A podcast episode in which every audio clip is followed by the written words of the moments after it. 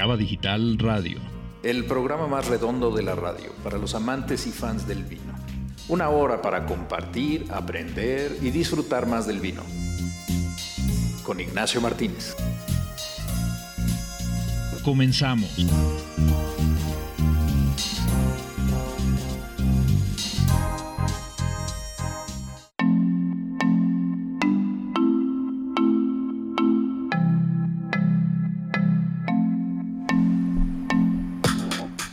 Amigos, muy buenas noches, tengan todos.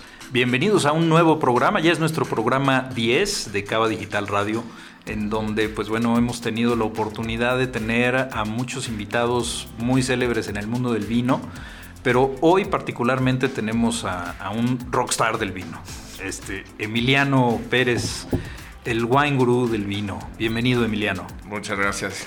Gracias por esto del rockstar, pero no. Muchas gracias. Bueno, un auténtico rockstar es este Mark Flores, pues, pero bueno, él porque efectivamente hace, un, hace, es rockero. y, y bueno, por supuesto también tenemos a Fabi Castellanos aquí en cabina. Bienvenida, Fabi. Muchas gracias, Nacho. Qué padre estar aquí con ustedes, con Emiliano. Un placer. Hoy, gracias, hoy traes un tema súper interesante eh, que ahorita lo vamos a comentar.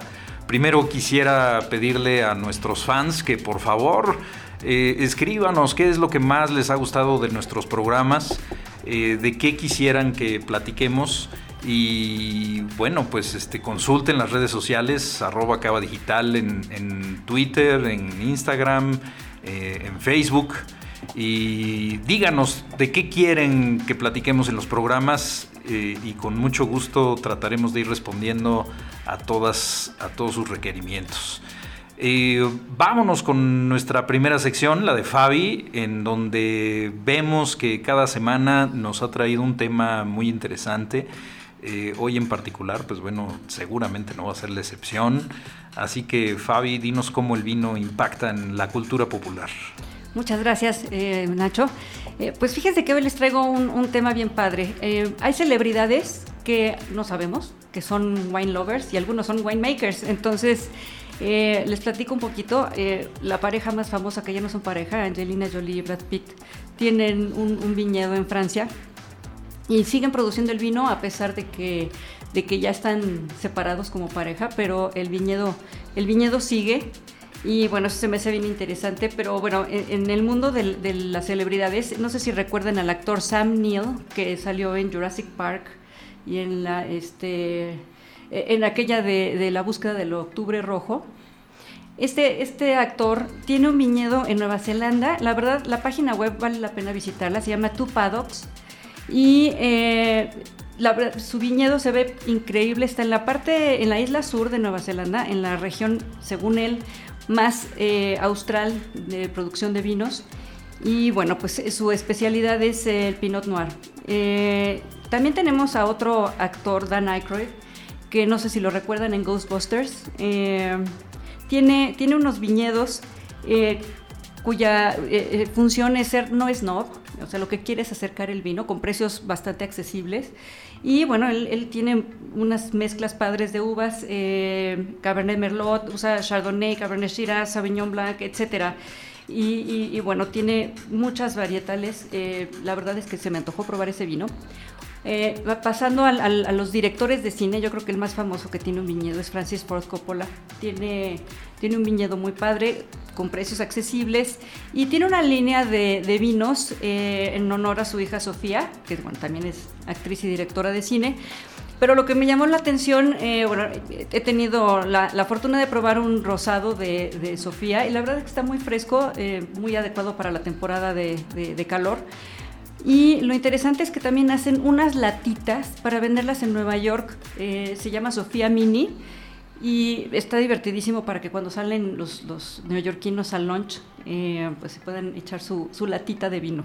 En lugar de su coca, ¿no? En, lugar de su coca o de, o de lo que sea, un o mejor en vez de una cerveza, un vinito, está muy bien.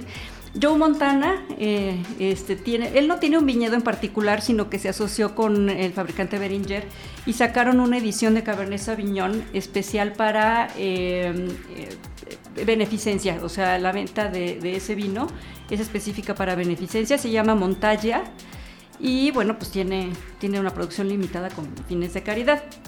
Digo, hay muchas celebridades, por ejemplo, Mario Andretti, el, famoso corredor de Fórmula 1, tiene eh, un, famoso viñedo en el Valle de Napa, en Estados Unidos. No sé si recuerdan a Lorraine Bracco, que salió en Los Soprano, era la, la psicóloga de, Tony Soprano. Ella tiene un viñedo en Italia y bueno, pues estamos esperando que le ponga alguno como Los Sopranos. Olivia Newton-John tiene su viñedo en Australia, se llama Koala Blue Wines eh, y no sé si recuerdan al guitarrista de The Grateful Dead, Jerry García. Él, eh, en ese caso están usando su imagen y su nombre. Eh, sacaron cuatro etiquetas con su, con su nombre, una de Chardonnay, Merlot, Cabernet Sauvignon y la última que sacaron fue un Sinfandel. Con las etiquetas están ilustradas por el mismo Jerry García. El nombre de él se ha usado, otras compañías lo han usado, por ejemplo, Ben Jerry's, los helados, usan, tienen un, un helado en honor a Jerry García que se llama Cherry García. Y bueno, eh, otros, eh, otras celebridades que han dado su nombre para hacer vinos, una de ellas es Marilyn Monroe. Hay, hay una serie de, de, vinos que tienen el nombre, este, hay uno que se llama Marilyn Merlot y así hay varios, chistosísimos, explotando la imagen de Marilyn y los fondos se van al, al, a los dueños que tienen la marca de Marilyn Monroe. El caso de Elvis es igual. Y este y por otro lado, pues digo esto yo no lo quiero mencionar, pero también Jay-Z y Trump tienen sus propias marcas de vino. Entonces, bueno, las celebridades tienen un, impactan al vino y el vino impacta en las celebridades, que muchos tienen sus, sus propiedades de producción de vino. estas son las novedades que les traje el día de hoy. Espero que algún día nosotros también podamos tener nuestro viñedo. bueno, pues es, es, un sueño, ¿no? La verdad es que, eh, digo, la, el, ambiente del viñedo, eh, digo, esos paisajes espectaculares, ver olivos al, fondo en, muchos de ellos, eh, pues digo, por supuesto que es muy atractivo. Eh, y esto, bueno, pues por supuesto me, me, recuerda, por ejemplo, al Valle de Guadalupe, que Ahí tienes unos paisajes fabulosos, eh, mucha gente por supuesto se ha establecido ahí con la idea de crear vinos eh, y bueno, pues están generando eh, grandes cosas. Digo, no dudo que, algunos de los, de los personajes que nos has nombrado sean, sean por supuesto pues buenos viticultores, ¿no? Eh, claro, fíjense que no les mencioné el papá de Madonna, la famosa cantante, él se llama, este, bueno, le dicen Tony al papá de Madonna. Él tiene un viñedo en Michigan y la verdad es que los críticos mencionan que sus vinos son bastante buenos y de precios razonables. Incluso en algún momento hizo uno en honor a su hija, pero ni siquiera lo vendió así eh, a precios estratosféricos, sino que lo que está buscando es acercarlo también a la, a la gente. El señor está, buscó el retiro, porque él fue ingeniero de las automotrices, por eso está en Michigan. no, bueno, pues bienvenido Emiliano, muy interesante Fabi, la verdad muy interesante. Eh, eh, Emiliano, ¿tú algún día vas a poner tu, viñedo? Pues en eso estamos, sí, pensando también, claro. No, digo, eh, por supuesto, la, parte esta de de todo, todo lo que existe alrededor del, vino. Es, sumamente atractivo, ¿no? Y, tan atractivo como para que efectivamente estos personajes se interesen en, meterse a este mundo tan interesante.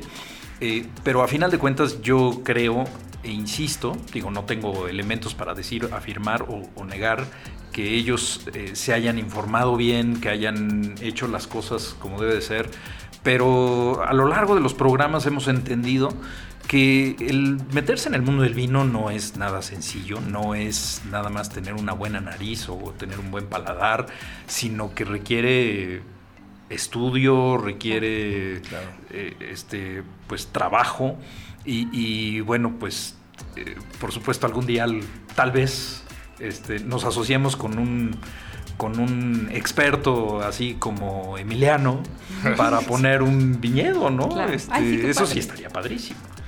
Sí, no, lo que pasa es que la parte glamorosa que tiene el vino, pues muchas celebridades es lo que les, les llama mucho la atención.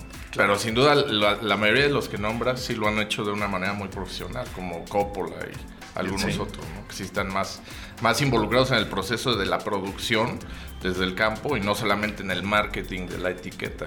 Claro, qué padre. Eso es lo interesante. Emiliano, eh, pues empecemos a, platicar contigo. Eh, tú, obviamente, pues prácticamente toda tu vida profesional has dedicado al vino. Sí, ya hace un rato. ya hace un rato. Y, bueno, pues digo, este, tu, tu, camino que ha sido diverso, variado, te ha llevado a lo que, a lo que hoy día estás haciendo. Eh, finalmente, digo, quisiera decirle al público que, a Emiliano ya cotidianamente en el mundo del vino se le conoce como el, como el wine guru. Y, bueno, esto eh, no, fue casualidad, este, finalmente él lo provoca porque la empresa, su empresa, este, pues este, son los gurús del vino, ¿no? Así es. y, hoy representas a una, a una bodega muy interesante española, eh, que es Casa Rojo, ¿no? Así es, Nacho. Platícanos de, de, Casa Rojo, ¿qué es lo que están haciendo? Bueno, pues desde hace ya el proyecto de Wine Gurus, eh, de hecho por eso me puse ese, ese apelativo en las redes sociales, para dar a conocer en México un poquito más ese proyecto, empezó hace cinco años.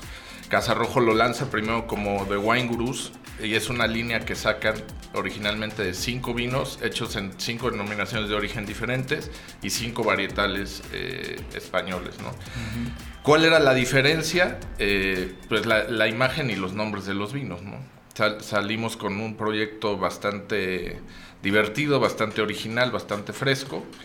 Eh, y de ahí, bueno, el éxito es tal que ya a cinco años se tienen ya nueve denominaciones, nueve uvas y se está presente en 60 países. Es un proyecto que de verdad ha tenido un éxito, pues creo que único dentro y fuera de España y que ha sido modelo también para algunas otras bodegas empezar a, empezar a replicar, a copiarlo más que replicarlo, ¿no? Obviamente.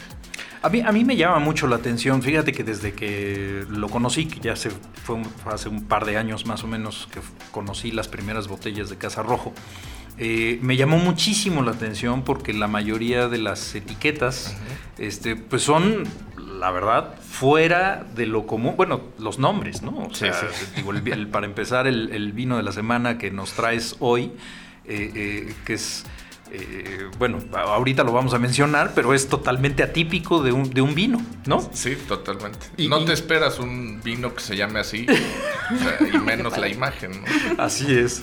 Y, bueno, no, cuando vi la ficha técnica y cuando lo describes, bueno, o sea, ahorita Joana, no lo quiero mencionar, pero a Joana se va a regodear con, la descripción del vino.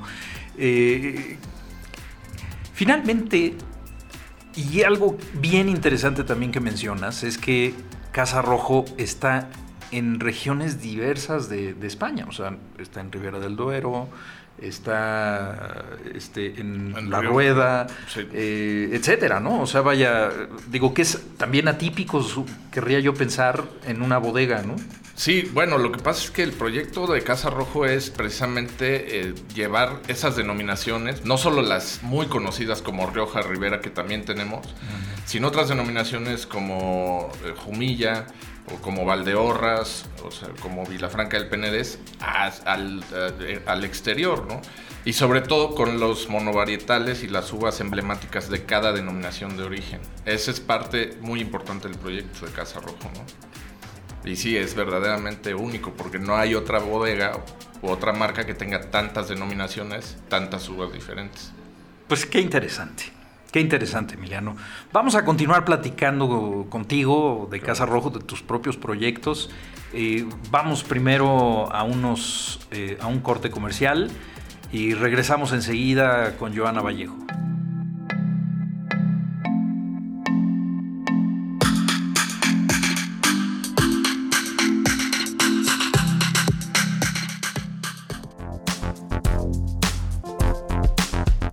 Tu copa y deja respirar tu vino.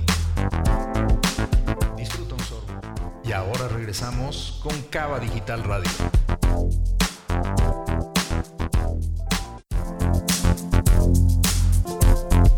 Ya estamos de regreso para seguir disfrutando los secretos, sabores y aromas del vino.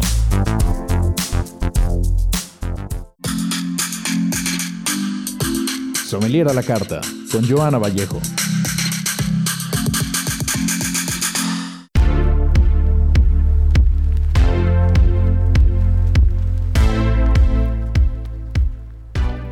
Hola a todos, ¿qué tal? Pues eh, ahora es mi sección, quise hablar de un tema que acabo de escribir en mi blog Sommelier a la Carta y es sobre cómo identificar o cómo podemos, por qué razones devolver un vino en un restaurante o en una tienda. Es como algo muy eh, importante de, para con, no sé, de conocimiento general. Eh, a veces pensamos que los vinos se queman. Lo he escuchado muchas veces, es que los vinos se queman. Los vinos no se queman hay varias enfermedades y varios defectos por los que podemos regresar, pero cinco son los más comunes. Uno son los vinos avinagrados. Los vinos avinagrados literalmente huelen y saben como a vinagre de cocina. Y es algo muy fácil de, de identificar. Lo primero que se pierde es los aromas a frutas. Eh, en nariz es muy fácil, aunque seas un novato, es algo muy sencillo. Literal, huele el, vinagre de tu casa y así huelen. Es oxidación.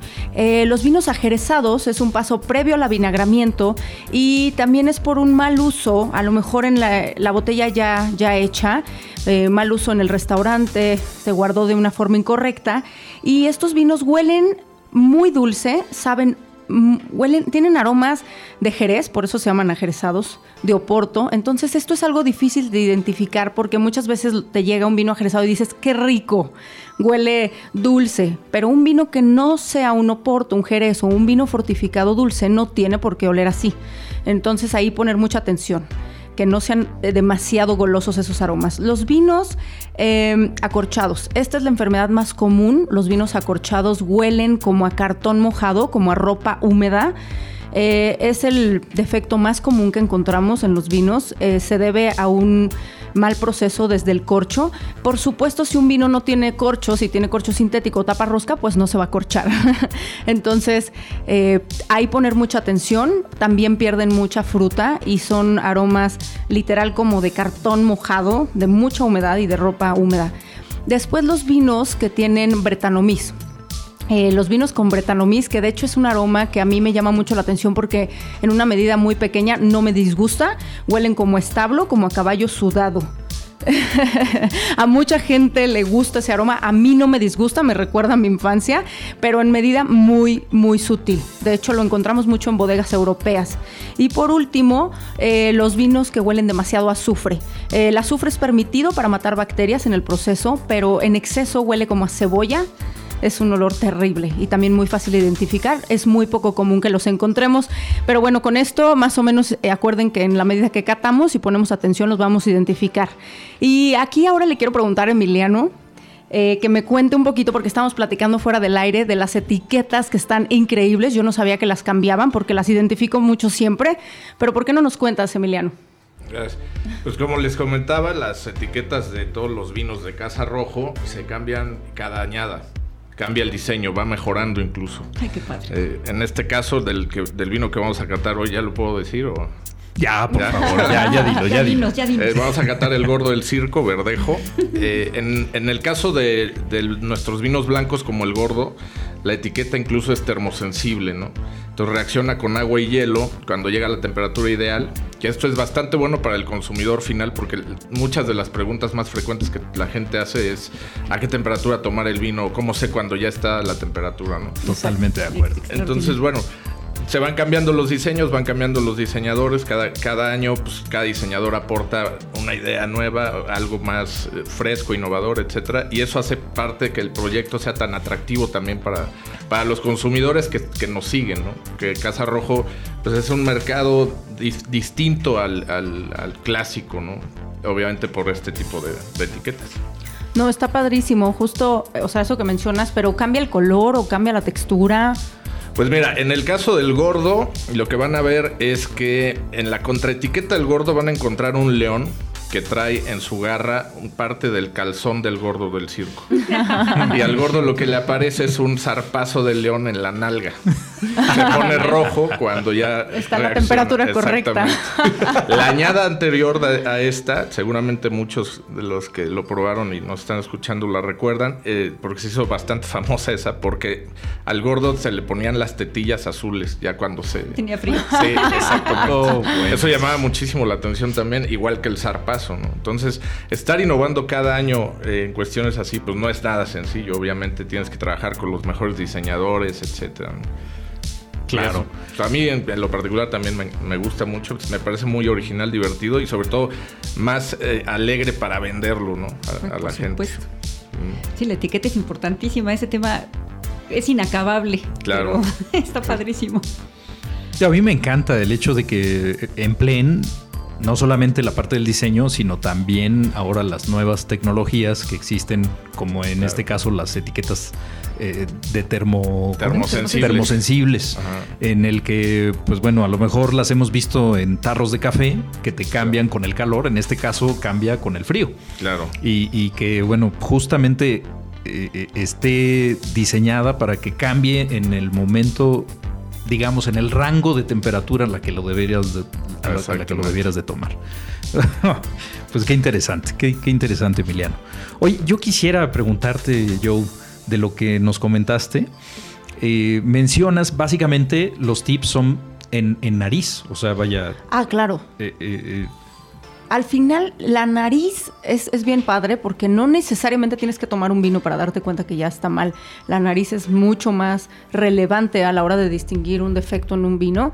Y yo sé que suena como, ay, ¿cómo voy a saber si el vino está vinagrado o ajerezado? Pero de verdad si pones atención en lo que te estoy mencionando. O sea, un vino demasiado dulce que no es dulce.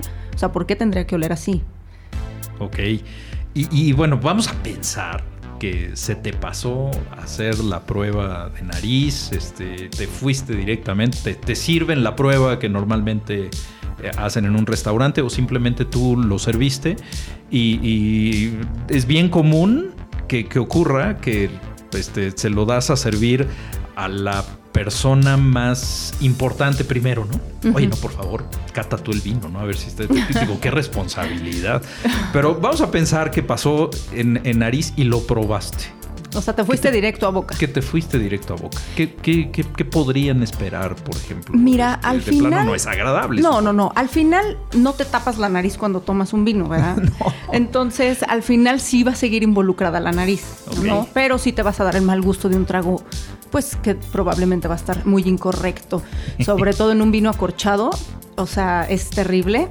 En los vinos, este, por ejemplo, un vino ajerezado en boca no es tan dulce como es en nariz. En nariz te da la impresión de que fuera dulcísimo y en boca no tanto, pero no tiene nada de fruta, es un vino flat, sin, sin emociones, vamos, o sea, sin carácter. Eh, un vino avinagrado sí es muy fácil porque huele y también sabe a vinagre. Entonces es como dices, esto es vinagre, no, esto no es vino. Eh, un vino con bretanomiz pudiera ser la más difícil en boca y sobre todo en la, o sea, en qué porcentaje está la bret, el bret, el caballo sudado, el rancho, el cuero en exceso. Pero sí, todos en general, fíjate ahorita que lo pienso, ¿qué tienen en común todos los vinos en boca que tienen defecto? No tienen fruta. Son vinos que ya no tienen nada de golosidad de fruta.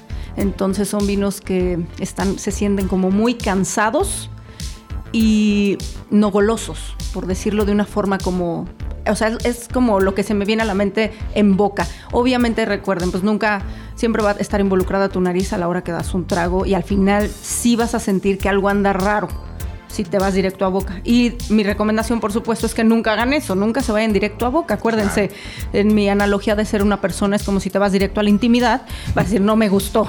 No. no, no, no, no, no, no, no, Sí nos quedó claro. Así. Oye, yo, y, bueno, digo, yo supongo, porque también es común que la gente que abre su vino en su casa, eh, no necesariamente se termina la botella, lo encorcha otra vez y lo, lo, guarda para consumir a lo mejor uno o dos días después. Ah, qué buena Pero probablemente algo similar ocurra también, ¿no? Por supuesto. Eh, un vino eh, abierto se puede guardar en refrigeración todavía tres días. Obviamente sí va a cambiar un poco, pero no necesariamente se va a estropear.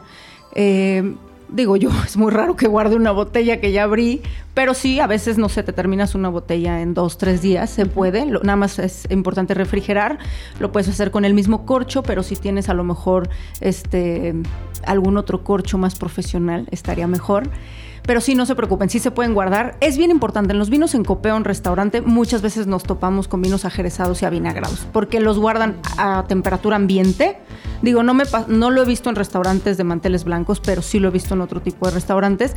Los dejan a temperatura ambiente, que no es correcto, y los dejan a veces hasta cinco días. Ahí sí podemos muchas veces encontrar vinos ajerezados y avinagrados. Acorchados no, porque es totalmente algo que... No tiene que ver no, con... No tiene que ver con eso, tiene que ver con el corcho. Y me ha pasado que me dicen, es que mi vino está acorchado y haz de cuenta que tenía tapa rosca. Entonces, pues, imposible. imposible. Ok, Joe. Pues muy bien, ¿no? Muchas gracias por los tips porque seguramente a muchos de nuestros amigos se enfrentan a esta situación, sobre todo cuando van a un restaurante y, muchas veces dicen, oye, no, es que pues está, no, no, está como yo me lo esperaba, pues sírvalo, ¿no? Este, o sea, a lo mejor por pena, por, porque realmente no conocen eh, eh, profundamente la parte del mundo del vino, pero bueno, seguramente estos tips les van a ayudar para para cuando tengan esa mala fortuna de que les toque un vino mal, eh, pues que con todo derecho, claro. Eh, pues lo devuelvan, ¿no? Y les digan, oye, sabes que el vino no está en las condiciones en las que debiera. claro, puedes devolverlo en tienda o en restaurante. Nada más muy importante, el hecho de que no nos guste, que no sea nuestro estilo de vino, no quiere decir que el vino esté incorrecto. No, no, claro. Entonces no se vale regresar un vino que no es nuestro estilo. Perfecto. Ok, muy bien. Pues eh, um, vamos a escuchar a Marc Flores con su eh, participación del mundo del sommelier y regresamos después del corte y de la intervención de Marc. Gracias.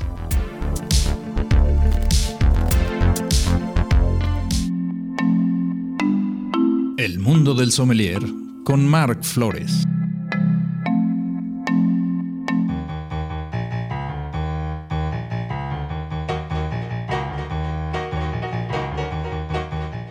¿Qué tal queridos amigos de Cava Digital? Yo soy Son Mark y bueno pues como cada semana hoy les vengo a hablar sobre un tema distinto.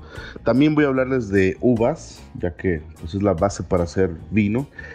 Eh, hoy elegí un par de uvas bastante interesantes ya que eh, en México no se consume mucho vino blanco, ¿no? Hay mucha gente que prefiere más el tinto que el blanco pensando que el blanco tiene menos virtudes o menos cualidades, o bien o que una, una variedad tinta, un vino tinto, es este, pues de mucho mejor calidad, lo cual es totalmente mentira, ¿no? Hay grandes vinos de, elaborados con uvas blancas y para muestra un botón. Hoy vamos a hablar sobre dos variedades eh, que se utilizan mucho, la primera en Galicia, en España, y este, aunque también la vamos a encontrar en la zona de Portugal, se llama albariño. La albariño es una variedad eh, muy, muy plantada en la que es la zona del Rin, eh, en, en el río Miño donde vamos a encontrar vinos que a nivel olfativo nos van a aportar aromas de fruto tropical, lo que le llaman frutos con hueso, albaricoque, chabacano, melocotón, Normalmente es una variedad que tiene un alto nivel de acidez. Este, son vinos veraniegos, eh, son vinos que, pareciera ser que nada más se pueden tomar jóvenes, pero curiosamente yo he hecho varias pruebas donde el albariño puede llegar a envejecer inclusive muchos años, ¿no? Como una Riesling.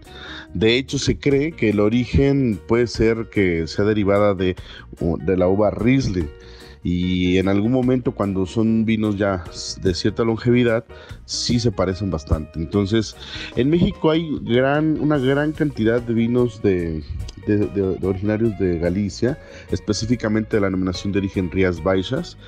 Y bueno pues para muestra un botón con mi querido eh, Emiliano Pérez que trae eh, de Casa Rojo la Marimorena no por otro lado este hay, otra uva que a mí me gusta bastante, que se llama verdejo.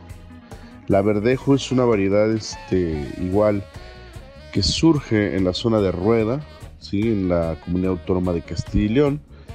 Y es una variedad eh, pues poco conocida fuera de esta zona, ¿no? Sobre todo porque en Castilla y León la mayor parte de sus apelaciones se se han distinguido por producir vinos tintos y el principal ejemplo pues lo tenemos en Ribera del Duero. Y por otro lado también está Toro con sus grandes vinos tintos. Pero Rueda se ha, se ha concentrado y debido a que aquí es un clima muy extremoso y frío, eh, a este tipo de variedad que es la verdejo. A, diferencia de la albariño, la verdejo va más hacia los cítricos y va más a, los aromas eh, verdosos. De hecho, desde su tono, el, vino tiene, presenta un color amarillo verdoso, normalmente cuando es joven. Y son vinos este, con una alta concentración de glicerol, con una alta concentración de azúcar, por lo cual llegan a ser, aunque son vinos blancos, llegan a ser vinos muy corpulentos, con una gran cantidad de glicerol y de alcohol. Y también, eh, sin, perder de vista que también tienen una columna vertebral de acidez bastante interesante, por lo cual los hace también vinos muy gastronómicos, eh, sobre todo cuando necesitas vinos que tengan mayor volumen, mayor peso. Eh, normalmente en sus aromas, un aroma clásico que yo he detectado es el aroma de almendras amargas y, puede llegar a tener un ligero amargorcito que lo hace bastante coqueto, bastante particular en boca al agua verdejo. Eh, en México algunas, algunas este, bodegas originarias de Rioja o de Ribera del Duero tienden a hacer su vino blanco en esta zona o también en, en Rías Baixas, como ya lo había comentado.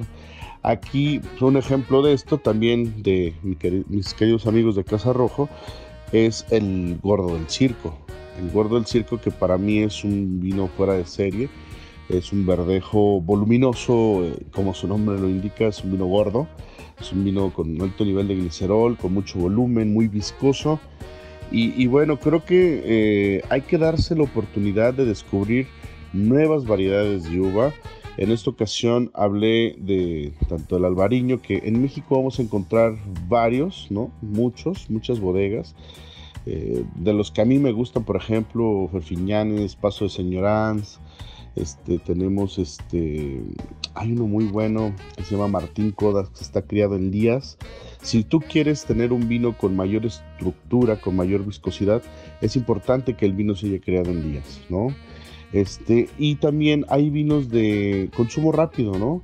Desde los clásicos Lagar de Cervera, eh, Santiago Ruiz, etcétera, dependiendo de qué parte de Rías Baixas estés hablando, son las características que vas a tener. Si quieres algo más equilibrado, pues vete a, la zona de Orrosal. Si quieres algo más mineral, más eh, vertical, más un poquito más ácido, vete a la zona de Odosalnés. Eh, sin embargo, bueno, pues hay una gran variedad. Hay, para, elegir muchas opciones, desde el más accesible hasta el más refinado. Les decía que podemos encontrar en Verdejo también una gran variedad aquí en México. Por, por ejemplo, también hace su vino de, uva verdejo. Tenemos a Marqués de Riscal, además del el vino eh, clásico que es lo que les comentaba el gordo del circo ya es todo un clásico en esta zona, o bien llegar a, los vinos de culto como es el Belondrade, ¿no? Eh, en fin, pues son dos opciones, yo los invito a que abran su mente, que prueben vino blanco, son vinos veraniegos, son vinos de muy buena calidad y vale la pena darse una vuelta por las variedades blancas. En, la próxima cápsula pues voy a tratar de hablar de otras variedades también como para estimular la parte de vino rosado, por ejemplo, los vinos de Provence, así es que no se lo pierdan. Y como lo saben, mi nombre es Son Mark y estamos por acá en Cava Digital. Seguimos difundiendo la cultura del vino. Hasta la próxima.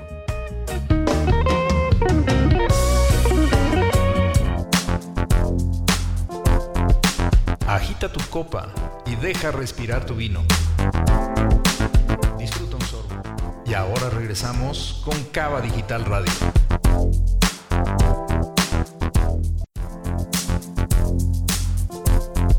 Ya estamos de regreso para seguir disfrutando los secretos, sabores y aromas del vino.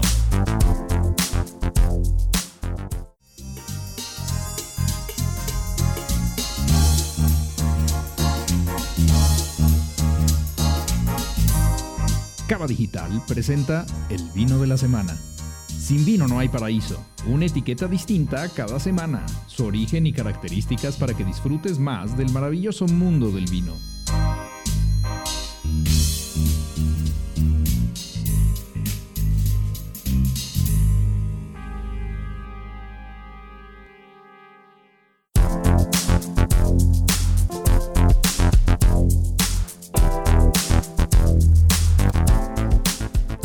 Amigos, llegamos a la sección favorita de todos, que es la cata del vino de la semana.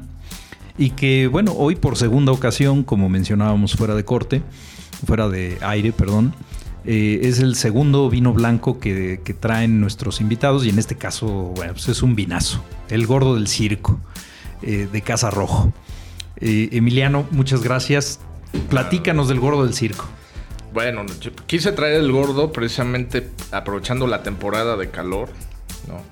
Y porque, bueno, desgraciadamente en México también todavía se tiene un poquito satanizado al vino blanco, mal hecho. Y bueno, el gordo del circo es un 100% verdejo, o sea, la uva es la, verdejo, viene de la denominación de origen rueda. Como les comentaba antes, en Casa Rojo hacemos eh, vinos monovarietales, es decir, de una sola uva, y se usa la uva emblemática de la denominación. Hace 20 años esta uva, eh, la verdejo, era muy, muy conocida en España, era una uva que tenía una reputación muy alta.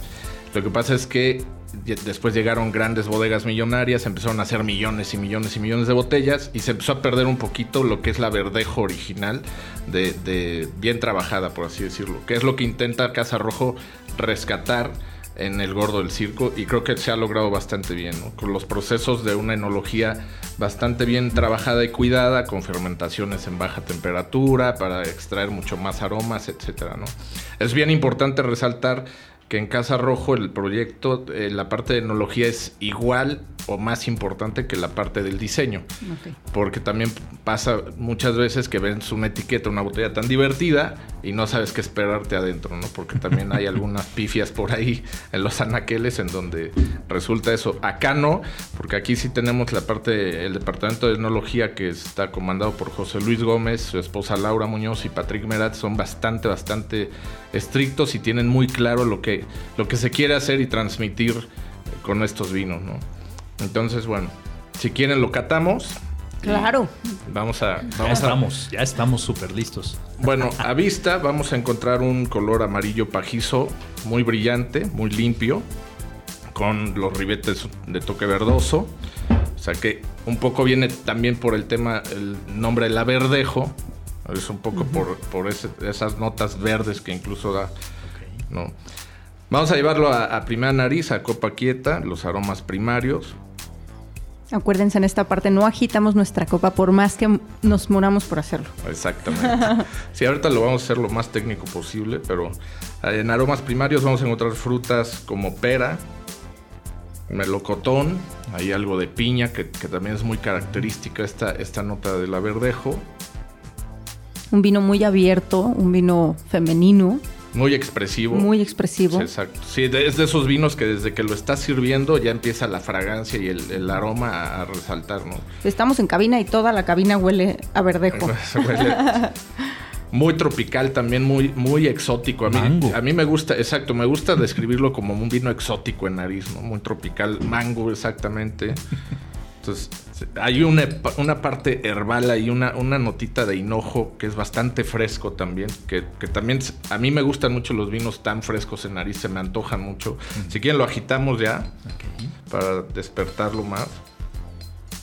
Y van a resaltar más esas notas herbáceas una nota también un poquito mineral por el, el, terroir que tiene, porque los, los, suelos de los viñedos de donde viene el gordo son suelos eh, de, mucha piedra, de cantos rodados, o sea, que tienen cierta mineralidad.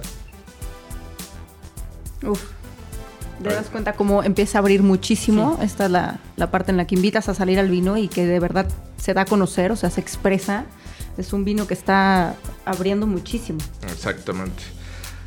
Es un vino eh, también eh, potente quizás en nariz. Ahorita lo vamos a probar en boca. ¿Por qué se llama el gordo del circo? Que era una de las dudas. pregunta, claro. Pues, bueno, eh, cuando nace el, gordo, se trataba de hacer un verdejo corpulento, un, verdejo con carácter.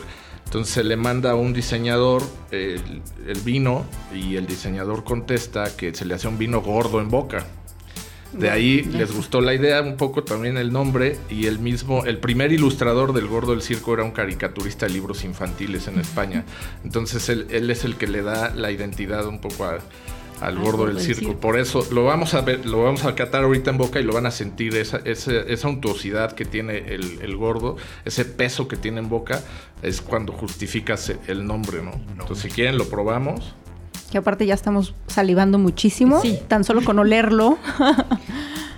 Se me antojó un quesito. Hablando de salivar, mm. la acidez es importantísima.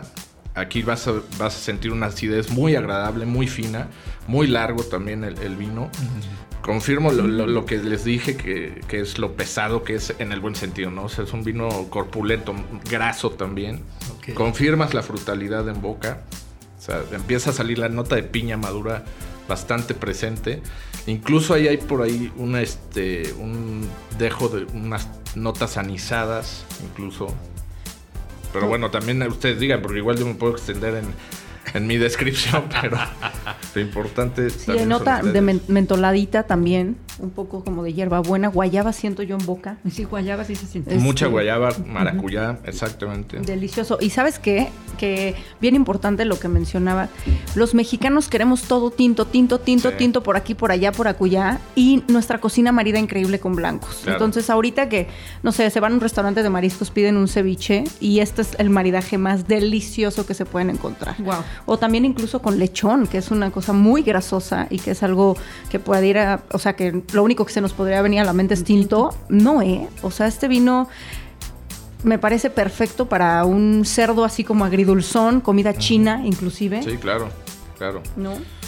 Bueno, también comentar que esta untuosidad que tiene en boca el gordo es eh, producto del reposo sobre Elías que tiene cuatro meses el reposo sobre las lías, para quienes no lo hayan escuchado, es las lías son las levaduras muertas dentro del tanque y se dejan ahí cuatro meses, se va haciendo un batonage, un, trasiego cada dos, tres semanas y eso lo que le aporta a los vinos es esta untuosidad y un poco más de, nariz, ¿no? Entonces por eso también se siente tan sedoso en boca, tan aterciopelado. Sí, está delicioso. Tal cual es un vino gordo. Blanco gordo. Es un güero gordo. Imaginen esa persona güera como así tipo poquito pecosita, muy gorda. Pero sabroso. En su bici. sabroso. Agradable, cuenta chistes, así. Sí, es muy divertido también en boca. Y lo más importante, muy fácil de disfrutar. y que son de esos vinos que te puedes tomar la botella entera y pides otra y sin problema, ¿no? Totalmente. Oye, Emiliano, mencionabas que, que, obviamente la parte del termosensible de la etiqueta era para, pues de alguna manera, atraer, por supuesto, pero también de hacerle ver al consumidor la temperatura ideal del vino. Eh, eh, lo cual me traería a preguntarte, este, normalmente el vino blanco a qué temperatura debiera de estar? Porque, bueno, lo ponemos en hielera eh, eh, en, la mayoría de los casos, eh, o lo metemos al refrigerador. ¿Qué, consejo le puedes dar a la gente para que haga? Pues mira, la verdad es que casi nadie tenemos termómetro de vinos en la casa. Correcto. ¿No? entonces el tip es agua o una cubeta o una hielera con agua, mucho hielo y hundir el vino y dejarlo ahí por lo menos de 5 o 7 minutos. Si está más, eh, eh, la temperatura más alta, hasta 10 minutos en los blancos, claro, ¿no? El vino blanco, pues, entre 7 9 grados es como se aconseja tomarlo, pero para darle a la temperatura, si está sin termómetro, está complicado. Pero yo creo que en unos 10 minutos con, mucho hielo y agua queda bastante bien. Ok. y digo, normalmente el refrigerador, el que tenemos en nuestras casas, eh, suele estar entre 2 y 6 grados, ¿no? Más o menos. Sí. Eh, eh, lo cual, pues bueno, digo aquí cuidado, porque si lo dejan el día anterior, pues va a estar más frío de lo que ahorita nos comentas, ¿no? Y también corren un riesgo con el refrigerador. Muchas veces daña, cuando es corcho natural, eh, empieza a tener eh, problemas el corcho, porque es un frío realmente artificial y le está pegando. En la cubeta o en la hielera no le está pegando el frío al corcho. Ok. Entonces ese también puede ser. Muchas veces, si lo meten eh, rápido al congelador, para que se enfríe rapidísimo, el corcho puede llegar a pegarse a la botella y les va a costar mucho trabajo sacarlo. Emiliano, un vino fabuloso, este, amigos, pues ya escucharon también el maridaje que pueden hacer, intenten de todas maneras, algo que yo nos comentaba en otros programas es pruébenlo, prueben sus maridajes, eh, eh, eh, anoten si es necesario para que vayan descubriendo con qué maridan mejor los vinos que ustedes van tomando. Y, Emiliano, me quedaría preguntarte, ¿qué sigue muy brevemente? ¿Qué sigue para Emiliano en este momento? Eh, pues ahorita, aparte del proyecto, bueno, proyectazo este Casa Rojo, que afortunadamente ya lo estamos consolidando muy bien en, México, estamos haciendo una cerveza artesanal en San Miguel de Allende que se llama Cascarrabias. Oh, Tenemos dos estilos. Al rato, te van a conocer como el Cascarrabias. De hecho, pues sí, ya los que me conocen bien me conocen como Cascarrabias. y es, es básicamente eso y ya algunas sorpresas que más adelante les iremos revelando. Pero ahorita sí, con lo de la cerveza también estamos, estamos empezando. Cumplió un año la cerveza, pero ahí va bien. ¿En dónde te encuentran, Emiliano? Eh, bueno, redes sociales. Redes sociales como Casa Rojo México. Ok. en dado caso la cerveza, pues, cerveza Cascarrabias. Y los vinos los pueden encontrar en los mejores restaurantes del DF y en Liverpool Experiencia Gourmet, en el Club del Gourmet que mencionábamos pero sobre todo en restaurantes. Vale la pena que los busquen, de verdad, si, si no los conocen, que los, que los prueben y seguramente se van a quedar sorprendidos. Seguramente. Emiliano, mil gracias, mil gracias por haber venido. Muchas gracias. Joe, mil gracias. Gracias a ustedes, padrísimo programa. Gracias. Fabi. Ay, muchísimas gracias, estuvo padrísimo y el vino delicioso. Mucho gusto, Emiliano. Joe, gracias. Igualmente, Fabi, muchas gracias a todos. Amigos, nos vamos. Vean las redes sociales de Cava Digital Radio para que sepan cuáles son los vinos de la semana y que puedan escucharlos y catarlos. Y salud. Salud. Salud. Que haya mucho vino. Buenas noches.